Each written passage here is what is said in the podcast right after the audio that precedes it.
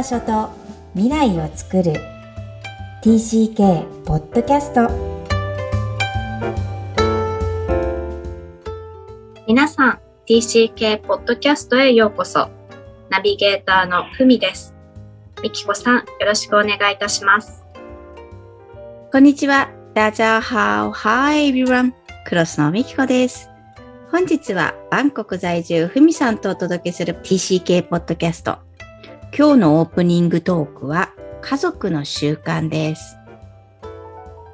はい、えー、私ですね先月うん一時帰国をまたしまして、はい。で、あの、結構こう人の、自分の実家ではなく、えっと、姉の家に行ったり、うんうん。あの、義理の実家うん。に行ったりっていうことをしていて、うん。やっぱりこう私は結構あの自分の家が恋しくなるタイプでして、いや、みんなそうでしょう。海外住んでれば。はいはい。そうそう。それでなんかこう人の家にいるのもまあ結構しんどくなってきた後半にですね、うん。あの、義理の実家にいた時なんですけど、うんたまたまあの、えっ、と、おじいちゃん、おばあちゃんと、娘あ、む、あ夫も一緒に出かけたのかな？うん。で、私と息子だけが残っていて、で、その時に、なんかこう急に、あの、ふと思い出して、あの、我が家では割とあの、音楽をかけている瞬、時間っていうのがあって、うーん。で、あの音楽をね、こうピュッとかけたんですよ、私が。うんうん。で日本だけどね。うんうんそうそう。普段、あの、その、何？あの、おじいちゃんおばあちゃんのお家にいる時とかは、なかなかそういうのが自分勝手にはできない状況なので、うんずっとあの、してなかったんだけれども、あの、ほんと二人になった瞬間に、なんか静かだなと思って、うん音楽をね、かけてみたんですよ。はいはい。そしたらなんだかすごく不思議で、うん。その空間が、いきなりもう私たちの家になったんですよね。そこのバンコクのタイの。の、をこう感じられる。ようになって。で、あの、息子もなんかゲームかなんかしてたと思うんですけども、大声で歌い出しながら、うん。なんか、これすごくあの、家族のね、習慣って大事大事って言われてきたけれども、はい。あの、なんとなくこう日本に一時帰国すると、そうやって人のお家にいるから、うん。こう、バンコクにああった家族の習慣みたいなのがなくなっちゃうんじゃないかみたいな、うん。それがこう引き継げないんじゃないかっていうような感覚があったんですけど、うん。たったその音楽一つで、うん。あ、もうなんか私たちの家族、私たちの家族の習慣っていうのが、うん。こう急に戻ってきて、うん。うん。うん。で、その時間がまあすごく愛おしかったんですよね。うん。なんか、これは本当に TCK のね、これ、これで学んだ家族の習慣をこう引き継げる習慣、うんうんうん持ち出しできたり持っていける習慣だなと思って、うん。で、それのこうすごい大切さというか重要さっていうのが、なんかね、すごく染みた。すごくホッとする瞬間だったっていう、あの、実感をした。すごい感動が伝わってきます。興奮して喋ってくれてんだけど。そうそうそう。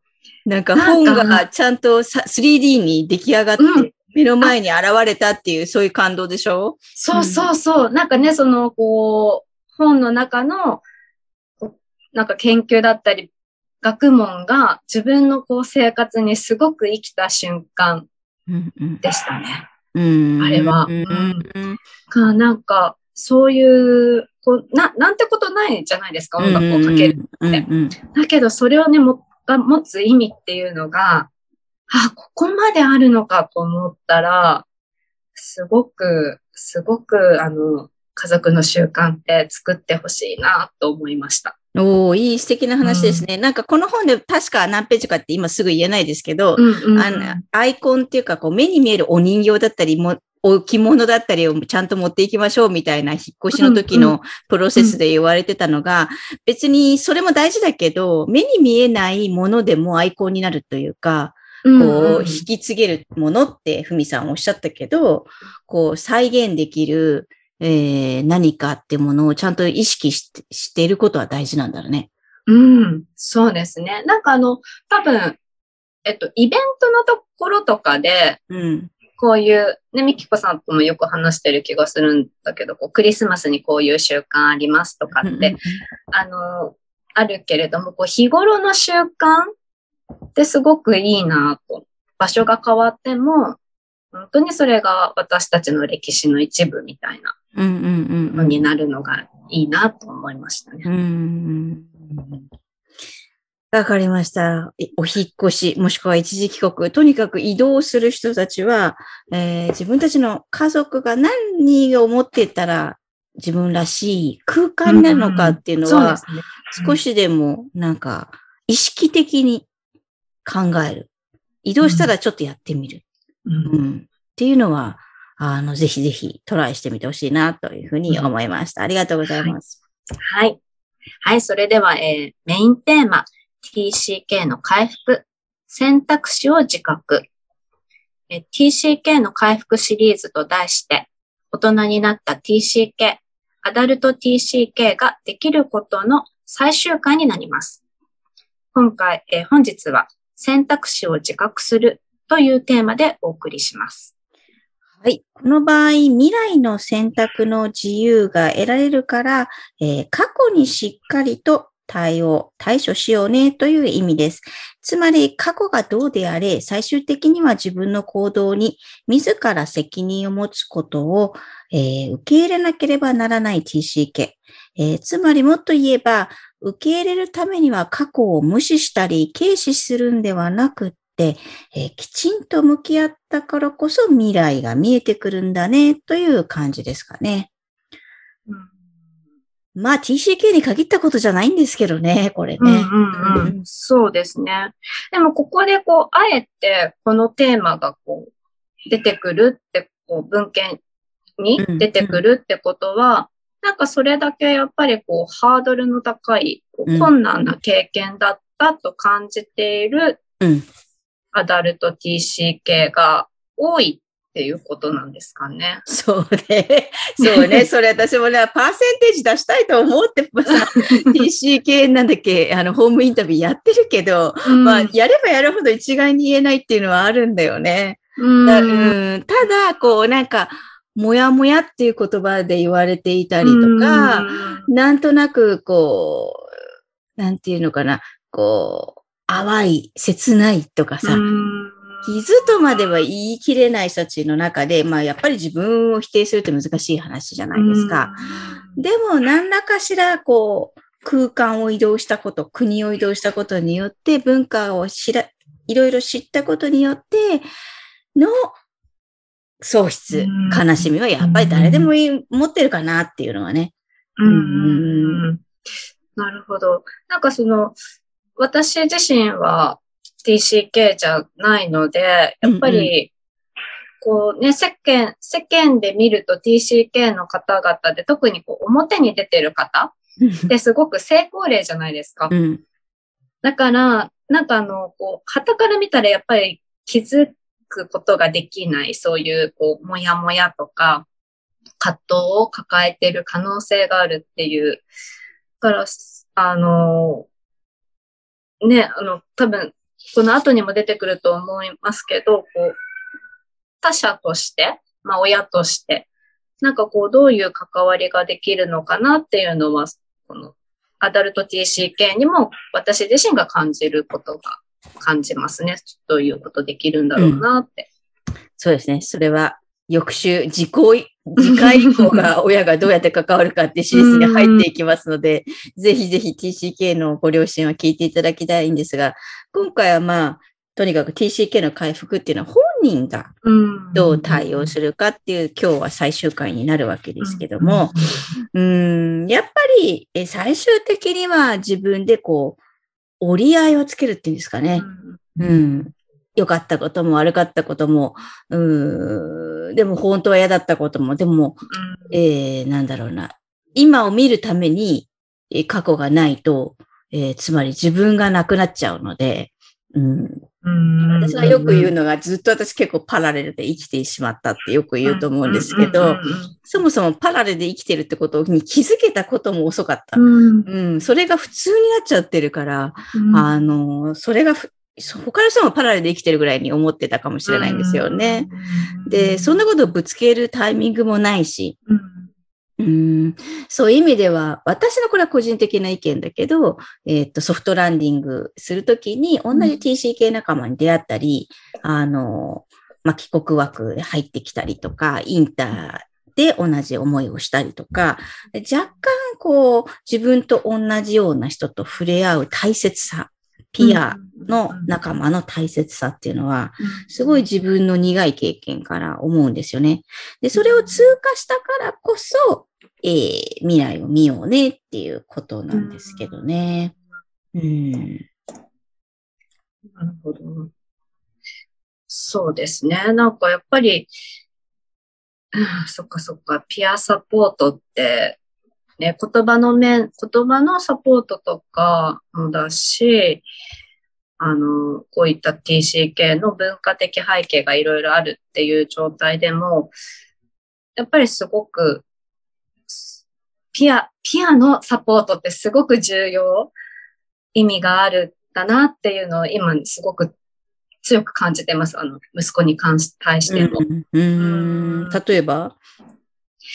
なんでしょうね、あの、えっ、と、彼にとって、えっ、と、ロールモデルみたいななる人、ロールモデルになるような人を探したり、こう、意図的にそういう人をみ、みつ、なんだろう、紹介したり、うんうんうんあとは、うんえっ、と、そうですね、そういう自分、うん、こん今回のね、一時帰国でも、あの、英語の泊まりがけのキャンプに行かせてみたんですけど、それもやっぱりそういう視点で私は選んでいて、うん。うんうんうん。あの、自分みたいな子。にたくさん会えるといいなと思って、うんうんうん。あの、行かせたっていうのが今回あって、うーんまあ実際にあのいろんな子がいて、日本に、日本育ちだけど、インターで育ってる子とか、うんうん。中国人だけど日本に住んでる子とか、なんかそういった子にね、出会えたのは良かったなというふうに。あの、自分だけじゃなくって、自分以外にも、あと日本にも自分みたいな子っていっぱいいるんだっていうのがね、気うんづけたんじゃないかなと。うんうんうんうん。うんうん。だから、他の国から日本に渡ってきてるってことですよね。そう、そういうこともあるだろうし、あの、一時帰国で帰ってきた子とかもいたと思うし、うんそうそう、日本にも、そう違う国の子で日本語喋れる子で、っていうのがね、なんかいろんなパターンがあるんだよっていうのを、うんあの、知らせたかった。うんうんううん。ん。ええ素敵ですね。なんかね、それが、そのパスポート国でそれを知れるっていうのは面白い体験だし、うんうんううんん。そう、そう思います。ね、なんかうん昔からのね、なんかこうオーソドックスな外に行けばそういうのがいるっていう感じだけど、うん。いや、そうじゃない、日本でももうそういうことは起きていて、うんうん。まあ昔から起きているんだけど、なかなかね、こう、量というか、あの倍で大きくなかったので、私は名古屋で知ることはなかったんですけど、、本当に素敵ですよね。まあそうは言ってもそういうこう、えーダイバーシティの環境じゃない子ももちろん日本にはいっぱいいると思うんですよね。うんで、この本日のテーマ、えーこれ、選択肢を自覚するために、えー書籍には素敵なフレーズがあります。えーご紹介します。他人に自分のバックグラウンドを理解してもらえなくても、えー自らが回復し、人生の達成感を感じることはできる。という、こういう心強いフレーズで、つまり周りが全部、おそらくこの文章から推測できるには、全部違う、えー、喫水のこう、ドメスティックの移動したことのない友達やその周りの環境であったとしても、この得意な、えー、自分だけが唯一無二で持っているユニークなバックグラウンドを理解してもらえなくても、自分自身が自分の過去にちゃんと対応して、それを受け入れれば、えー、自分自身がその傷つきから回復して、えー、私って結構ユニークだな。僕ってこれでいいんだなっていう達成感は、まあ、必ず感じることが、時間はかかってもあるんだよという、えー、強いフレーズですね。これはどう感じますか？あのー、すごく TCK のたくましさとか、なんだろう、こう、回復力とか、最近で言うレジリエンスとか、うん、そう、なんかそういうのを感じる、あの、親としてはとても安心できる フレーズかなというふうに思うんですけれども、うん、でもやっぱりこの、そこには、ね、あの、自己肯定感ってやっぱすごく大事なんだろうなって、この瞬間に、なんかこう自分がそう、なんだろう、こう、未来に進むっていうタイミングで、こう育もうとしてもできないようなそういう自己肯定感っていうのは、あの、もういくらでも幼い時からどんどんつけてあげるっていうのが未来のためには大事なんだろうなって思いました。うん難しいんだよね。自己肯定感って。ただ褒めりゃいいって、まあ褒めるのベース、ベースなんですけど、やっぱりなんか他人から認められたりとか、その組織の中で、例えばサッカーチームで認められたりってことがものすごい良かったり、うん、でも結局成功体験って何だろうみたいなことを考えたり、でも本当は家庭の中でできるんじゃないかとか、もう答えはないんだと思うんですよね。うん、その子は感じればそれで OK なので。うん。だから感じてなかったら違う方法、あらとあらゆる角度から、なんか、投げてみる？親としても、ポンポン。それしか、何が当たるかその子次第なので、まあ、それが子育てなのかなって そう思いますね。そうですね。はい。えー、それでは本日のポイントをお願いします。大人になった TCK ができること、選択肢を自覚する。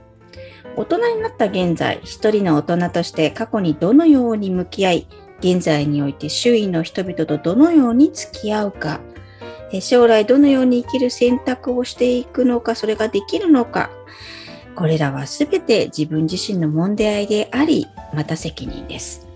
もう自分にある程度の折り合いをつけながら、未来の自由な自分へ一歩踏み出していきましょう。今日も TCK の気持ちにありがとう。この番組ではお悩みや質問を受け付けています。詳細は育ちネット多文化で検索してホームページからアクセスください。さらに、ポッドキャストを確実にお届けするために、購読ボタンを押して登録をお願いいたします。みきこさん、ありがとうございました。ありがとうございました。バイバイ。